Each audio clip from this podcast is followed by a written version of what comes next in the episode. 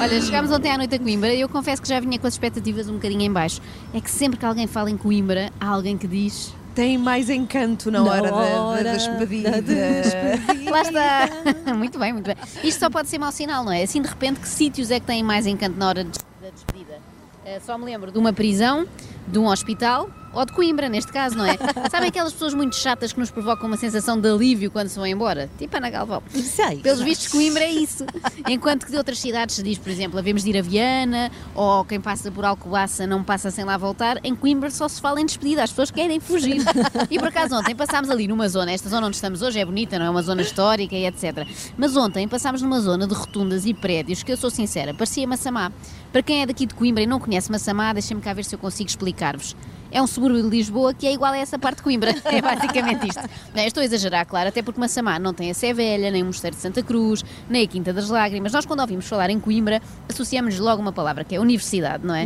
E é por isso que o Miguel Relvas nunca veio cá, porque ele só de pensar em aproximar-se de uma faculdade fica cheio de urticária. Trata-se da universidade mais antiga de Portugal, já o dissemos, e também aquela que em que os alunos envelhecem mais depressa. Sabem porquê? Porquê? Porque o álcool deteriora as células, não é? Ah, pois é. Até é muito rápido o envelhecimento. Aliás, há pouco tempo falámos daquele caso na queima das fitas, não sei se lembram, em que um grupo de estudantes de Coimbra chamou ao carro alegórico álcool holocausto. Uma Lembro-me, divertida alusão ao massacre dos judeus, ao genocídio.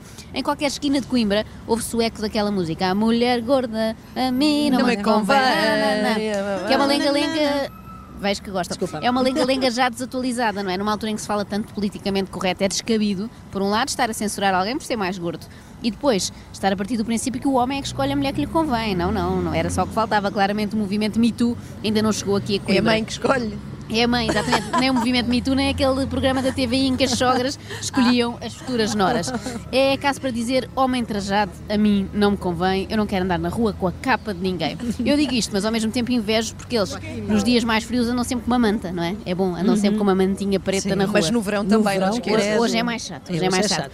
Quem não sei se ainda usa essa farda é o João Luís Jesus. Sabem quem é o João Luís? Quem é? É o ex-duque de Coimbra. Ao fim de 19 anos foi destituído da Universidade de Coimbra 19 em anos? fevereiro. Vou repetir, 19 anos. Eles chamam a isso 19 matrículas, mas trocado por miúdos são 19 chumbos, não Não é? é sénior da Isto implica ser pior aluno do que o menino Tonecas, lembram-se? Eu nunca sabia nada. E pelo menos o Luís Aleluia, nós tínhamos a certeza que estava a fingir, não é? Era, era tudo a brincar. A reunião do Conselho de Veteranos decidiu expulsá-lo. Uh, veteranos estes que têm todos idade para ser filhos dele. O novo Duque, aliás, foi eleito com 25 anos. O João Luís já tem 46. Uh, não quis na altura comentar a decisão porque estava a digerir e a tentar perceber o porquê desta tomada de posição. O porquê? Porque é que será? Talvez Porquê? por teres quase 50 anos e continuares a querer organizar a queima das fitas. Normalmente os universitários, ao escolherem um curso, preocupam-se com as saídas profissionais. O João preocupava-se com a entrada direta num lar da terceira idade, não é? Quase que ia Da diretamente. universidade para o lado. Ele era aluno de Engenharia Eletrotécnica e de Computadores desde 1988. Eu Não. tinha dois anos nessa altura. Realmente deve ser difícil acompanhar a matéria porque os computadores estão sempre a mudar, não é? O homem ainda deve estar a estudar a parte do MS-DOS. Aos outros estudantes pergunta-se se são pré-Bolonha ou não, aquele acordo, não é? Ah, ao João perguntam se é da pré-história. Por falar em estudantes, é assim que são conhecidos também os jogadores de futebol aqui, da académica. É sempre esquisito ouvir falar em estudo e futebol, não é? É como ter 11 Francisco Geraldes em campo, aquele, aquele jogador do Sporting que lê muito. No fim, é provável que não tenham marcado golo, mas conseguem fazer uma recensão crítica ao último livro do Lobo Antunes. Olha, quando acabar a emissão, gostava de ir visitar um mosteiro de Santa Clara Velha e um mosteiro de Santa Clara Nova. Só falta construírem um mosteiro de Santa Clara, está muito bem conservada, não parece nada a idade que tem.